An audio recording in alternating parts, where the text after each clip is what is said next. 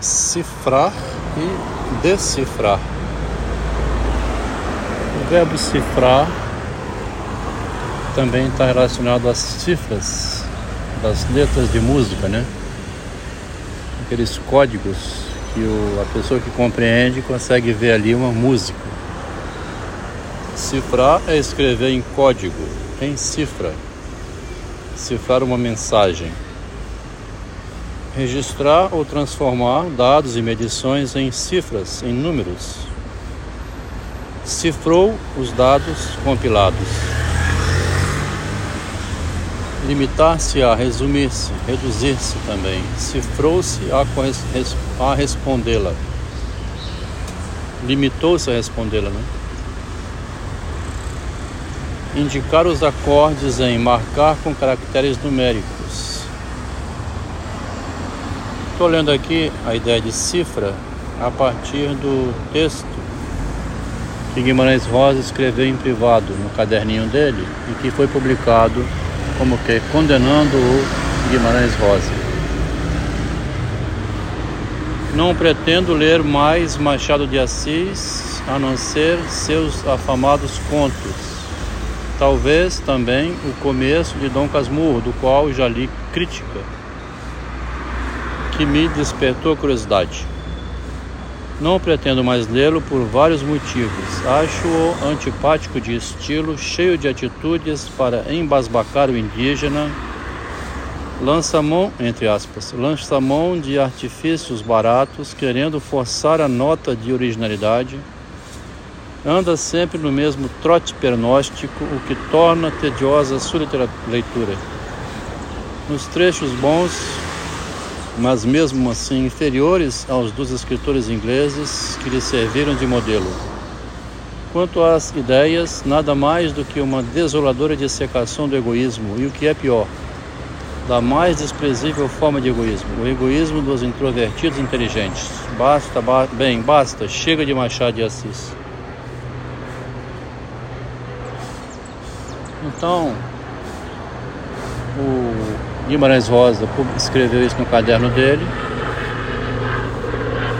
Lá em 1839, 1939, 1962, é, 23 anos depois, publicou o Espelho, que é público, né? Não é privado igual ao outro. Se quer seguir-me, narro-lhe, não uma aventura, mas experiência, a que me induzem alternadamente séries de raciocínios e intuições. Então é a experiência que vai guiar ele, né? Como é que o Senhor, eu, os restantes próximos, somos no visível? Ó.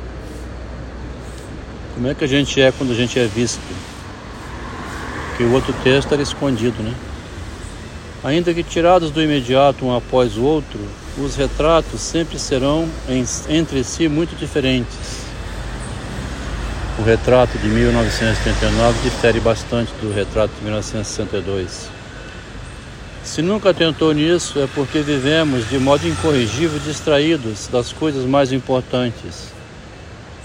A gente vive na superfície distraído daquilo que é mais importante. E as máscaras moldadas nos rostos valem, grosso modo, para o falquejo das formas, não para o explodir da expressão. Falou das atitudes, das utilidades das máscaras. Não se esqueça, é de fenômenos sutis que estamos tratando. Resta-lhe argumento. Qualquer pessoa pode, há um tempo, ver o rosto de outra e sua reflexão no espelho, sem sofisma refuto-o. Machado mostra a cara da pessoa no espelho, né? O experimento, por sinal, ainda não realizado com rigor, careceria de valor científico em vista das irredutíveis deformações de ordem psicológica.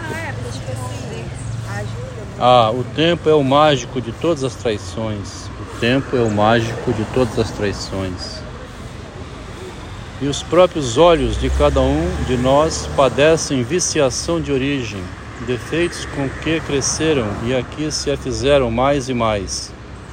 Os olhos, por enquanto, são a porta do engano. Duvide deles, dos seus, não de mim. Eu já saí da caverna, no caso, né? Ah, meu amigo, a espécie humana peleja para impor ao latejante mundo um pouco de rotina e de lógica, mas algo ou alguém de tudo faz frincha para rir-se da gente. E então? Associado a esses dois comentários, vou botar aqui o do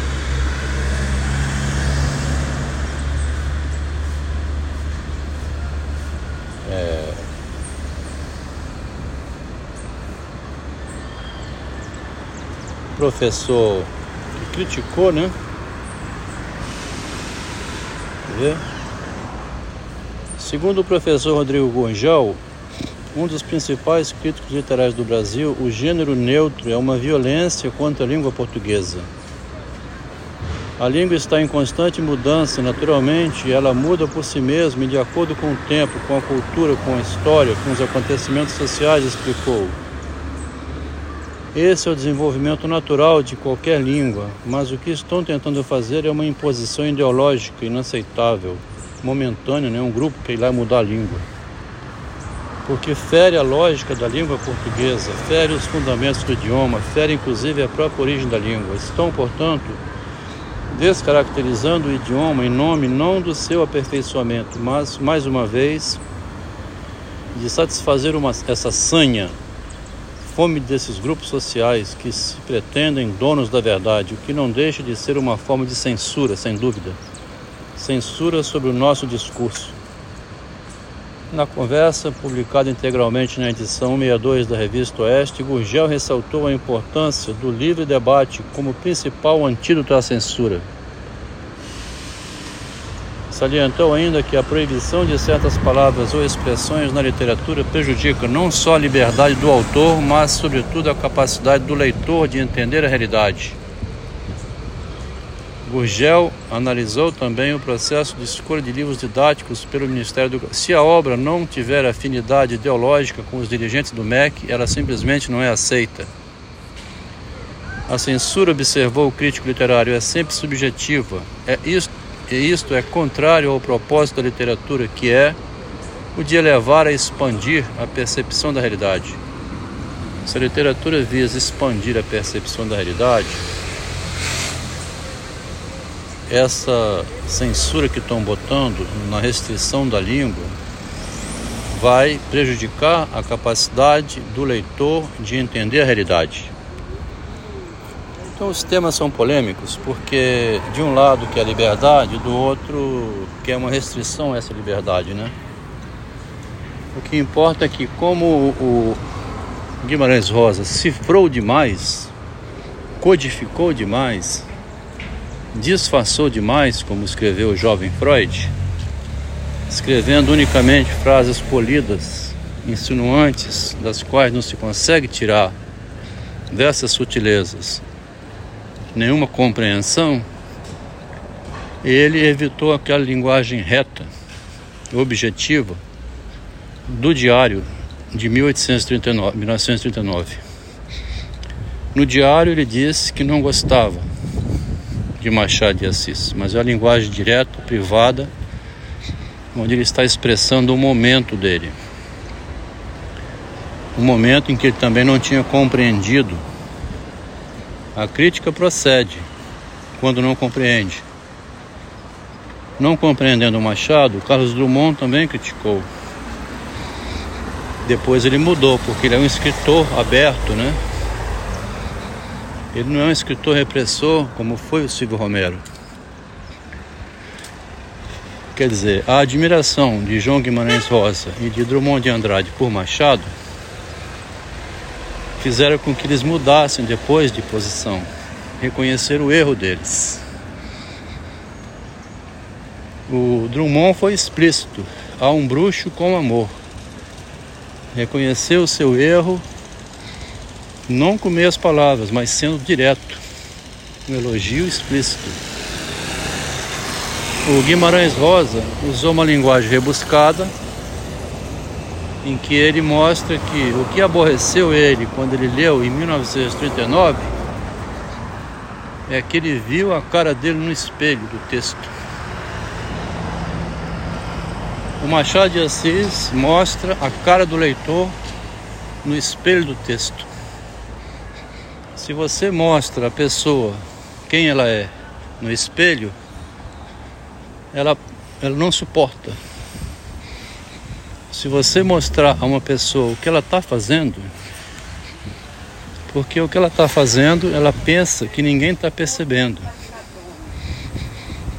e ela quer ver uma idealidade no que ela faz, quer ver um ideal, né? Como Freud. Idealizou demais a psicanálise, achando que seria fácil ultrapassar a repressão. A repressão é o próprio narcisismo da sociedade. Mesmo que o médico tenha uma notícia clara sobre a doença da sociedade, se ele comunica esse, esse fato de modo direto. A sociedade doente, né?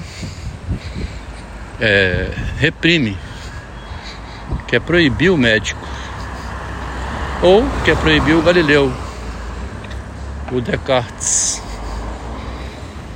O narcisismo do grupo social precisa sustentar uma imagem de humano, e essa imagem de humano que é necessário ter, né? aproveita para esconder por debaixo a incompreensão, o erro, a vergonha de admitir que errou. No caso do Guimarães Rosa e Drummond de Andrade, eles admitiram o erro deles. Vivi uma situação aqui muito louca, né?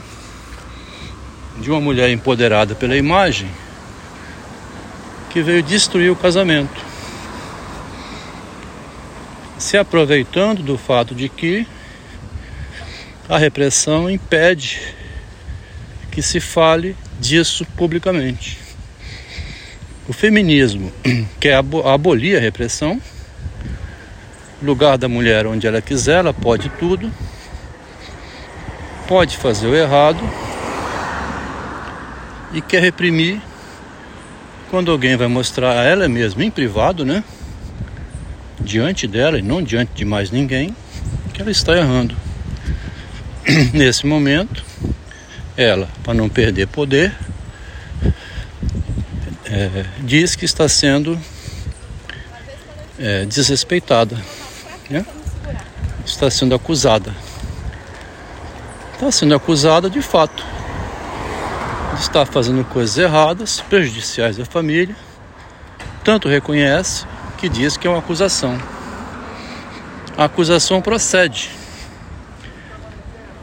Né? Errou, não quis admitir o erro, preferiu expulsar o marido que mostrava, acusava ela dos erros que estava praticando, e ela, ao fazer isso, abriu a possibilidade do esposo dela revelar como que o feminismo pelo imaginário, né? Esses grupos sociais, como disse aqui o autor Gurgel, estão vindo invadindo a privacidade. Desde o início, ela tinha esse propósito organizado na mente dela, de ser uma espécie de heroína, aquela que soube usar o marido, tomar proveito dele, nos atos corajosos dele um deles, desses atos corajosos, o de conversar com o presidente da Vale, pedindo uma bolsa para ir para o Japão, uma licença. Aproveitou que ele conseguiu, foi pelos bastidores e copiou o processo dele para alcançar renda, porque visava no final, ou a qualquer momento, dispensar a convivência do seu marido. Quer dizer, você usa a linguagem direta do esposo para obter vantagens e depois você usa essa linguagem direta dele contra ele mesmo para removê-lo da sua presença.